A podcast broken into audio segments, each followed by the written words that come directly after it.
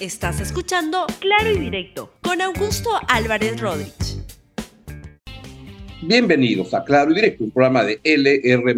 Hoy tengo un muy buen programa. Vamos a tener en la segunda parte del programa, que va a ocupar la mayor parte, una conversación con una persona muy vinculada, importante de las artes y del teatro peruano, con el gran Luis Peirán. Vamos a, conversar a propósito de una obra estupenda que se está poniendo en el Teatro NOS de la Pontificia Universidad Católica del Perú, en Camino Real, El hombre que corrompió una ciudad, un clásico espectacular. Antes de ello, tengo dos comentarios breves sobre el acontecer político del país y lo que quisiera comentarles es, primero, esa situación que se ha presentado en el caso del fiscal Rafael Vela, que es el coordinador de los casos Lavajato, anticorrupción Lavajato, donde se le ha suspendido en el cargo por ocho meses. Y luego quiero conversar sobre la situación de la economía, que está cada vez peor. Comencemos con el primero. El día de ayer se dio a conocer que se había suspendido al señor, al doctor Rafael Vela, por ocho meses y en el cargo. Su cargo es el de coordinador de los casos anticorrupción, Lavajato. Y yo debo decir que en este programa y en mis columnas en la República he sido muy crítico del trabajo de los fiscales anticorrupción, del señor Vela, del señor José Domingo Pérez. Lo que creo es que ya siete, ocho años después de haber empezado tu trabajo, tu trabajo no tiene resultados. Lo que tiene es más expresiones de figuretismo, más expresiones de, especialmente en el caso de José Domingo Vela, que no conducen a resultados concretos, en que abundan este, expresiones de, de entusiasmo y escasean resultados concretos. Y creo que en el camino han cometido muchísimos errores de prepotencia, de abuso con mucha gente. Pero el problema es que él, eh, pertenece al Ministerio Público, que es una entidad que está francamente, en mi modesta opinión, podrida. Podrida, es lo que está ocurriendo. Porque al señor Vela lo, lo suspenden en el cargo por ocho meses, que es una, una, una sanción grave, por haber comentado sobre un fallo judicial en el caso en el que él participaba, vinculado a Keiko Fujimori. Miren, es la peor razón por la cual se puede suspender a una persona. El derecho constitucional a criticar un fallo de un juez, especialmente en el caso de una de las partes, que es la fiscalía, es un derecho constitucional que se debe defender. Esta resolución, además, la firma una persona que había entrado al cargo un día antes. Eso tiene todos los visos de ser la, de, ser una acción indebida, de ser una prepotencia, prepotencias como la que cometen Pérez y, Vela, pero por eso mismo no se deben aceptar y creo que está muy mal sancionar al señor Vela por esa razón. Sin perjuicio que, en mi opinión, su trabajo, la verdad que no conduce a nada. Y en el camino son muy prepotentes con mucha gente. Comenté el caso de Pedro Pablo Cuchis, que hace unos días, pero es el caso de muchas, cientos de personas que estos fiscales no han manejado bien sus casos, que para llegar a un caso meten en el bote y tiran la red a ver a quién chapan 100 personas y en el camino perjudican a mucha gente de manera indebida. Pero es, también es indebido este, suspenderlo por una razón deleznable como es. Y esto ocurre además en un contexto en el cual la fiscal de la Nación, la señora Patricia Benavides, también es alguien que está tremendamente cuestionada con acciones que generan muchísima sospecha, generan mucha duda sobre la manera transparente, la manera idónea y la manera no politizada como se deberían conducir las decisiones en el Ministerio Público. El Ministerio Público atraviesa una grave crisis, la verdad que es la entidad que debería protegernos a, los ciudadanos frente a los hechos de corrupción. Me da la impresión que con frecuencia la Fiscalía de la Nación, el Ministerio Público en general, se está convirtiendo, en vez de combatir al crimen organizado, en el crimen organizado también. Y es lamentable que eso ocurra. Ahí se requiere una este, cirugía a fondo para convertirla a una institución que colabore francamente contra la corrupción. El segundo comentario rápidamente es el del PBI. Cada vez más instituciones nos van dando cuenta que las cosas van muy mal. BBV Research ya habla de una aproximación a casi cero de crecimiento del PBI. El economista uh, Cuba comenta hoy día en el diario La República que también creen que ya el PBI del año 2023 va a caer y va a ser este, ligeramente negativo. Es una tremenda, pésima noticia porque cuando cae el PBI, caen las posibilidades de combatir a la pobreza, de generar empleo, de generar oportunidades, y es lo que está lamentablemente sucediendo. Y eso está muy mal y eso lo que requiere es una mirada de fondo. Lo que hay que hacer ahí es simplemente generar inversión privada que se está ahuyentando desde hace ya varios años que empeoró mucho la, empeoraron mucho las cosas durante el gobierno de Pedro Castillo y que todavía eso generó un daño de expectativa muy grande del cual no nos recuperamos. La consecuencia la pagan no los grandes inversionistas, ahí lo que hacen se, se pierden oportunidades, la pagan los ciudadanos más pobres del Perú, que por un lado, en el caso de la Fiscalía, lo que ven es frustrado su deseo de luchar contra la corrupción. Y en el caso de la economía, lo que ven los ciudadanos, especialmente los más pobres del Perú, lo que ven es frustradas sus posibilidades de tener oportunidades de encontrar un empleo, de salir adelante en la vida. Así estamos. Pausa y vamos a venir luego de esta breve pausa con Luis Peirano para hablar de teatro y una estupenda obra que se viene y que usted no se debe perder. Antes, conoce el importante acuerdo suscrito entre la empresa 8 Sur y la comunidad nativa Chambo Porvenir, que marca un hito en la preservación de los recursos naturales y te invitamos a ver el siguiente video con el auspicio de 8 Sur.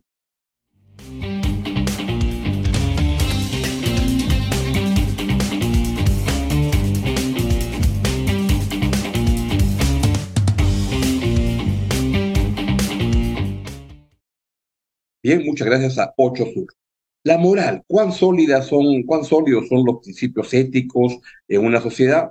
Pues les cuento que había una ciudad, que era la ciudad de Heidelberg, que tenía una gran reputación de ser una ciudad incorruptible, con una ciudadanía que se sentía muy orgullosa de tener esa preservación de lucha contra la corrupción, de ser una ciudad incorruptible. Pero un día llegó un, forastero a la, a, la, a la ciudad y este, comete el error de ofender la, la, ciudad, alguien de la ciudad, un ciudadano de la ciudad de, de, de a este forastero, y el forastero entonces dice, ¿cómo me vengo de esta ciudad?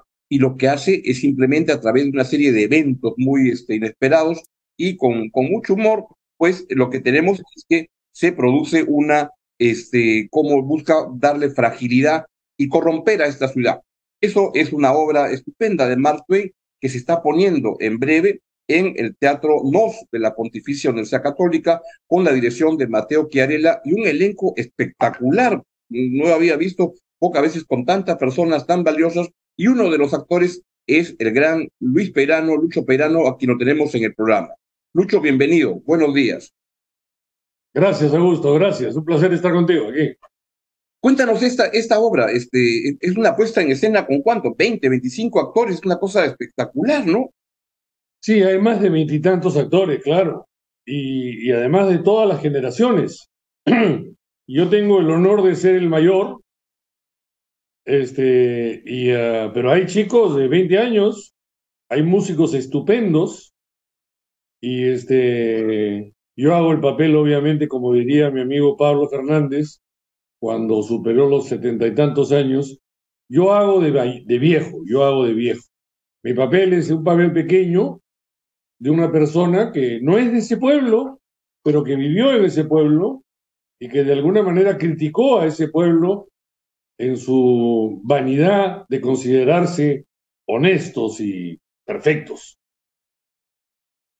Y entonces eres el ciudadano a que, que planea cómo vengarse de la ciudad destruyendo su reputación de una ciudad incorruptible. Sí, sí, sí, ese, ese no soy yo, ese es otro, el hombre que corrompió la ciudad. Fue un hombre que llegó pobre, era un jugador, pidió plata y alguien le dio 20 dólares, con lo cual se recuperó, pero se sintió muy ofendido. Entonces, él quería matar a la, población que lo trató muy mal. Pero dijo, no, en vez de matarlos, lo que voy a hacer es, los voy a corromper. Entonces les voy a poner una celada. Les voy a poner una oportunidad en la que se demuestre que no son tan, tan perfectos como creen. Y de eso es la comedia. Es una comedia musical, ¿eh? no es un, no es un, una tragedia, ni tiene. No, es un dramón. ¿Aló? Estupendo. No es un, no, no, no, no, es una comedia. Gracioso, gracioso. Participa un elenco espectacular y la verdad que se ve estupenda. ¿Por qué poner esta obra hoy en día en el, en el, en, el país? Bueno, mira, esa fue una decisión del rectorado, lo cual este, habla muy bien del rector de la universidad. Sin la menor duda. ¿Aló? Sin duda, claro que sí. Habla, habla muy bien del rectorado de la, de Carlos Garatea, Carlos Garatea dijo, vamos a hacer esta obra que sin hablar directamente, digamos, de los temas de políticos o sociales que afectan al Perú, nos puede decir algo, ¿no? Ya hace veintitantos años, Coco Chiarella, mi querido amigo Coco Chiarella, me, me habló de esta obra, de este cuento, mm. y ahora Mateo, su hijo, y su esposa Celeste, están haciéndola con todos nosotros, con gran alegría. Entonces están este, Alfonso Santisteban, de Cáceres, Alberto Isola, eh, Víctor Prada, está Augusto Mazzarelli, están, este, bueno, un montón de, actores eh, absolutamente profesionales. Yo me siento orgullosísimo porque al final de mi vida puedo decir algo diferente a lo que he dicho siempre, ¿no? Yo siempre he dicho, yo soy un amador del teatro, un amateur del teatro, ¿no? Y este, pero ahora no, ahora digo yo soy un profesional, porque estoy contratado y tengo jefe. Y mi jefe es el director y la productora, que es Fabiola Castro, que es este, tan buena y guapa como inflexible en los ensayos y en todo lo que hay que hacer para que la obra salga bien. Como debe ser. ¿En qué momento, Lucho, por, qué dices que te sentías un, una, un amateur del, del, teatro y por qué, este, porque tú has estado vinculado siempre al teatro, enseñando, trabajando, participando, dirigiendo, este, ¿por qué dices eso? Por varias razones. La primera es porque yo muy pocas veces me he dedicado integralmente al teatro. Yo no, yo, yo, yo como tú sabes, yo estudié sociología yo estudié comunicaciones y yo trabajé en todos los campos de las comunicaciones, hasta en publicidad alguna vez, ¿no? Y, ah, y sobre todo en proyectos de desarrollo. Pero me daba el tiempo de, en mis vacaciones, de hacer obras de teatro siempre, en algunas pocas son oportunidades de manera completa, ¿no? Pero yo nunca lo hacía por ganarme la vida en el teatro. Yo siempre he sostenido, de acuerdo a la educación que nos dio Ricardo Blume, que fue nuestro maestro, a, vivir para el teatro, no del teatro. Entonces, este, yo nunca he preguntado cuánto me van a pagar, lo cual está muy mala. Los actores deben saber cuánto van a pagar. ¿Por qué no, no, no, no, yo no, no, porque, bueno, yo siempre cito a mi, a mi santa madre que me decía, ay hijo, tú eres un mal hecho, porque tienes un pie en las ciencias sociales, en, la, ¿no? en el trabajo, eh, digamos que no es artístico, y otro en el arte. ¿no? Y efectivamente, ¿no? Y durante mucho tiempo ha sido muy difícil dedicarse por completo al teatro o al arte en general, ¿no? Y este... ¿Ha cambiado eso? Hoy, en día sí es posible dedicarse totalmente al teatro, porque yo que veo gente que lo hace este, no sé cuán bien le vaya, pero, pero, pero está ahí, ¿no? Y pelea, espacios, pero, pero que te dediques al teatro a 100%. Sí, hay, ahora existe eso. Es más, tenemos una facultad que prepara gente para eso. Hmm. Y este, eso ya es un avance enorme, ¿no? Antes eso era imposible. Quien hacía teatro lo hacía como aficionado.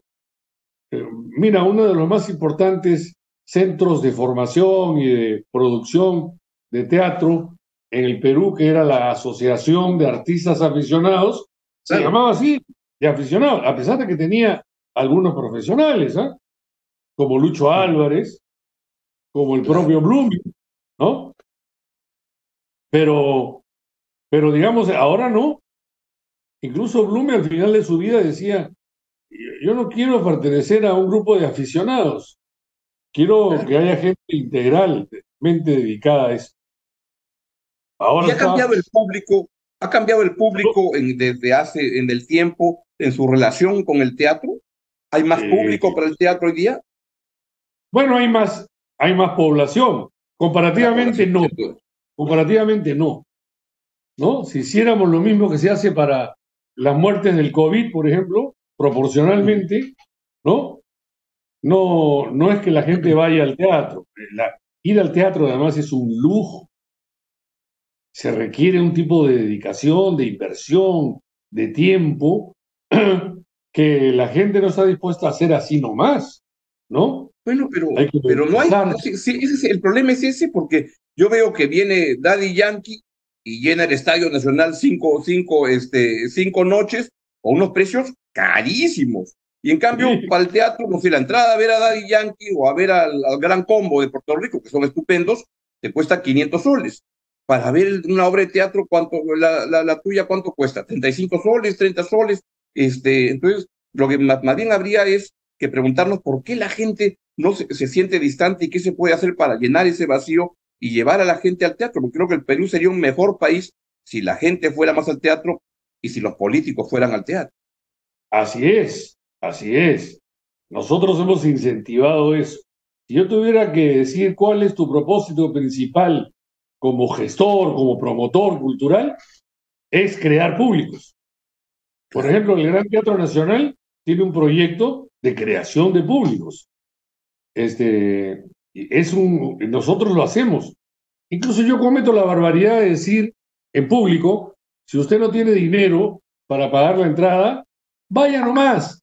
Se pone usted en la puerta y usted dice, eh, Luis Peirán no me ha invitado porque no tengo plata.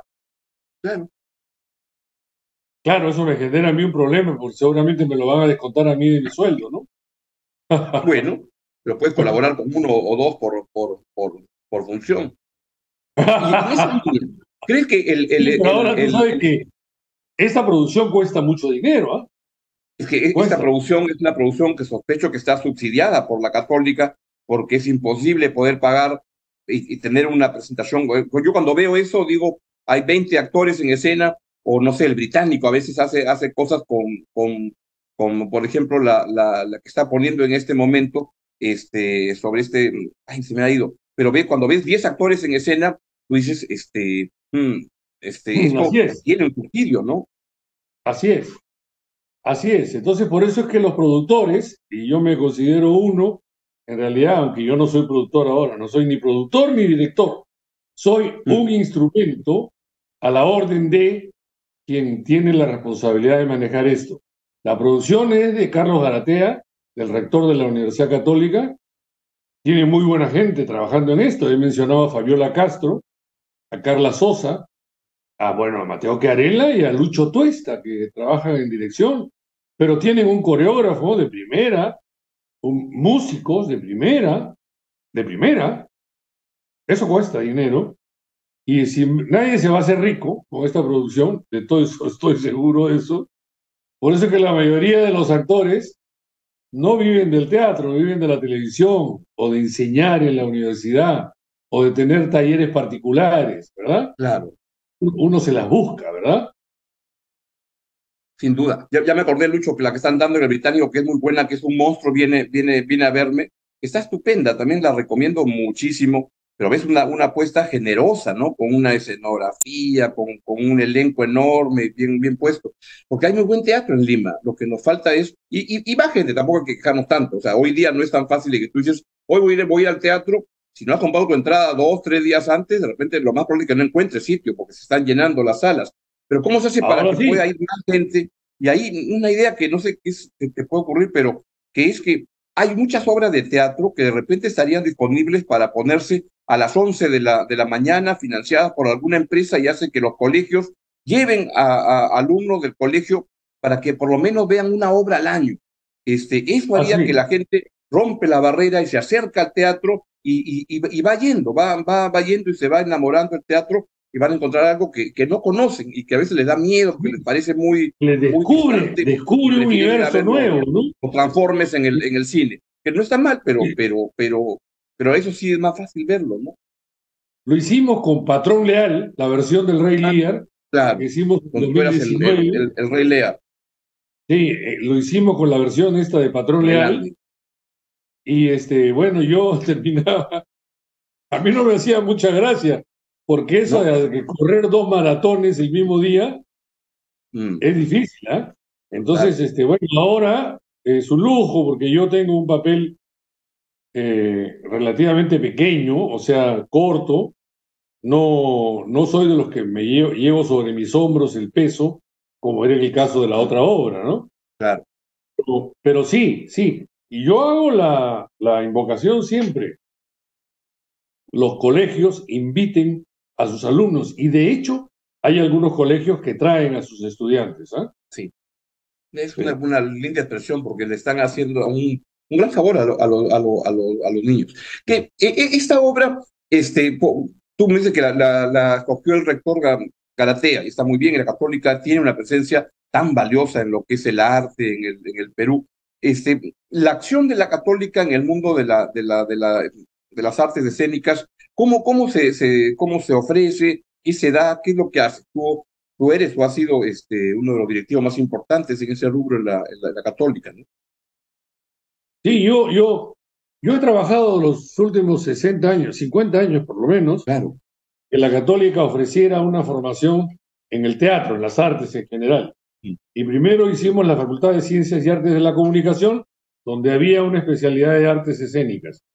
Y después hicimos la Facultad de Artes Escénicas, que tiene música, danza, creación y producción, ¿no? Mm. Y, este, y acá se juntan las facultades de artes escénicas, de artes, con el Centro Cultural, debo mencionar a Marco Mioletaler, que era el Claro. director del, del Centro Cultural, que ha sido importantísimo para esto, como para otros montajes, ¿no? Entonces está Lorena Pastor, que es la decana de la, de la Facultad de Artes Escénicas, está Mónica Silva, que es la jefa del departamento. Es decir, hay mucha gente que trabaja en esto, ¿no? Y de hecho es una gran satisfacción para mí, para mí, es una satisfacción enorme ver a estos chicos que, bueno, ya tienen pues 22, 23, 24, 28 años, ¿no? Y, este, y son, tienen un entrenamiento superior al que teníamos nosotros cuando empezamos. Superior. Yo les digo, ustedes saben más de lo que nosotros sabíamos cuando empezamos a dirigir. Pero claro que sí. Y hay que aprovecharlo, ¿no? Claro que sí. Bueno, Lucho, entonces quisiera que nos, invites al, a- al- público de Claro y Directo para, para ver qué, qué es lo que va a encontrar, por qué valía la pena ir a ver El hombre que corrompió a, la- a una ciudad que la verdad de, Mark Twain se ve estupenda, con una dirección como la de Mateo Chiarella, Viale y, y un elenco notable y enorme y grandote donde está buena parte del jet set del teatro peruano. Yo los animo, los animo a venir. No la van a pasar mal. No la van a pasar mal. Y van a ver ofertas y ya te digo, nadie debe privarse de llegar al teatro, eh, al NOS, que es un teatro además de primera, ¿no? Ya Hermoso. tenemos un teatro bueno, por fin, ¿no? Y este, hemos peleado por eso mucho tiempo. Nosotros trabajábamos en una salita chiquita ahí en Camaná, 975, ¿verdad? Y dábamos funciones a veces todos los días. Y a veces dos funciones, porque la Sí. gente venía, la gente le interesaba, ¿no? Claro. Y este, en este caso, por ejemplo, hay gente que pueden traigan a sus hijos, a sus chicos, eh, no se van a aburrir. Eso No. es una clave del teatro. Así, No es aburrido, es entretenido. muy entretenido. Es entretenido. es- gente de carne y hueso y el teatro, cada función es diferente, es especial, porque ves a los actores Así en una, una, una, es una, una, un- una expresión única, que no la vas a repetir, cada día será diferente y verás, este, este, eso es el teatro, ¿no? Así es, así es. Tú lo sabes bien porque a mí me, una cosa que me gusta es verte en el teatro. Yo te veo a ti en el teatro, como veía Alfonso Barrantes. Los viejos decían siempre que el gran presidente del Perú era José Luis Bustamante y Rivero porque iba al teatro, Mira, porque iba al teatro. Y los abrazaba después de la función así, y los felicitaba, ¿no? Y este, era consecuente con el decreto de San Martín, ¿no? Que yo siempre rescato. El teatro Mm. no irroga infamia. Es bueno hacer teatro. Y nadie debe sentirse menos por hacer teatro, sino más, o por lo menos igual que los demás. sin duda. Bueno, ha sido una, una, una gran suerte, una gran oportunidad poder conversar con Lucho Peirano, la obra El hombre que corrompió una ciudad, se estrena el 14 de octubre, va hasta el 29, es una temporada cortita, así que apúrese, y, y, las entradas están baratas, pero si no tiene plata, va y dice, vengo por la, la cuenta de Lucho Peirano y pasa nomás. Muy bien. bueno, pero siempre y cuando sea verdad, ¿no? no, no se admiten pillos, no se admiten pillos. ¿ah? Así es. Bien, Lucho, te envío un gran abrazo. Te felicito por la obra y a la Católica por, por esa nueva expresión de participación en, la, en, el, en, formar cultura, en ofrecer cultura tan valiosa. Y la obra se ve muy, muy potente, una gran obra, gran elenco, gran teatro. Ya que más se puede pedir. Un gran abrazo, Lucho. Bueno, gracias. te, espero ver, te espero en el teatro. Te espero en el teatro. Ahí te veré. Ahí, Ahí te daré el abrazo. Muy bien. Muy bien. Ha sido todo por hoy, ha sido la edición de hoy de Claro y Directo y les deseo un buen fin de semana y nos vemos el lunes en Claro y Directo en LR+, si quedan con la excelente programación de este excelente canal. Chao, chao, adiós. Gracias por escuchar Claro y Directo con Augusto Álvarez Rodríguez. Suscríbete para que disfrutes más contenidos.